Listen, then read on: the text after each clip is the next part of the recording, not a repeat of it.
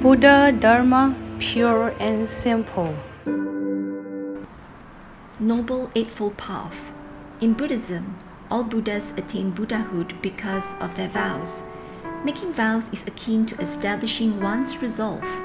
Once a resolution is set, one is motivated to move forward, for there is a goal. Similarly, Buddhism encourages people to make vows because faith requires aspiration and the motivation to reach the established goal.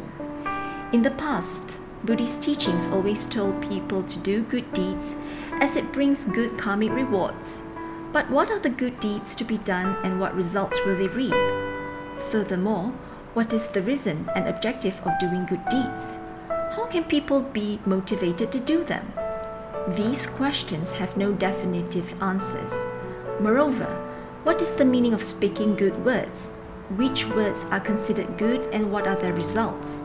The lack of clear instructions makes it difficult for practitioners to be motivated to actualize the teachings. The goal of Buddhism is liberation, the eradication of affliction and suffering. The Noble Eightfold Path provides a clear guide to achieving this goal, where concrete actions can be actualized in practice.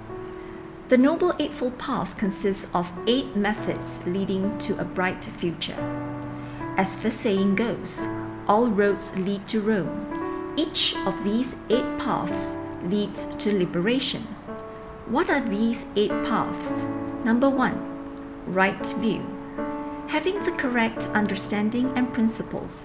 It is like a camera where the exposure and focal length must first be adjusted to take a clear picture. Number two, right thought. Having a mind free from erroneous and delusional thoughts greed, or desires. It allows the contemplation and understanding of truth and wisdom. Number three, right speech. Speaking words that are truthful, free from delusions, and speech that is devoid of slander, conceit, impudence, intolerance, flattery, and deception. Number four, right action abiding in pure and wholesome karma, refraining from improper actions such as killing, stealing, and sexual misconduct. Number 5. Right livelihood, earning a living and supporting oneself through proper means. Number 6. Right effort, pursuing the truth with courage and diligence. Number 7. Right mindfulness, attentively contemplating on wholesome teachings. Number eight, right concentration. Having a focused mindset and spirit through proper meditative practice empowers the unsettled body and mind to concentrate on a singular meditative object. Practicing the Noble Eightfold Path prevents us from being led astray. Moreover, it not only guarantees freedom from worry in this life, but it also allows the continuation of spiritual cultivation towards Buddhahood life after life.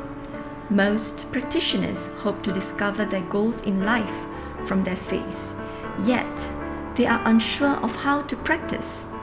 If Buddhism only teaches people to chant the Buddha's name, meditate, and to prostrate, it does not provide clear instructions and explanations.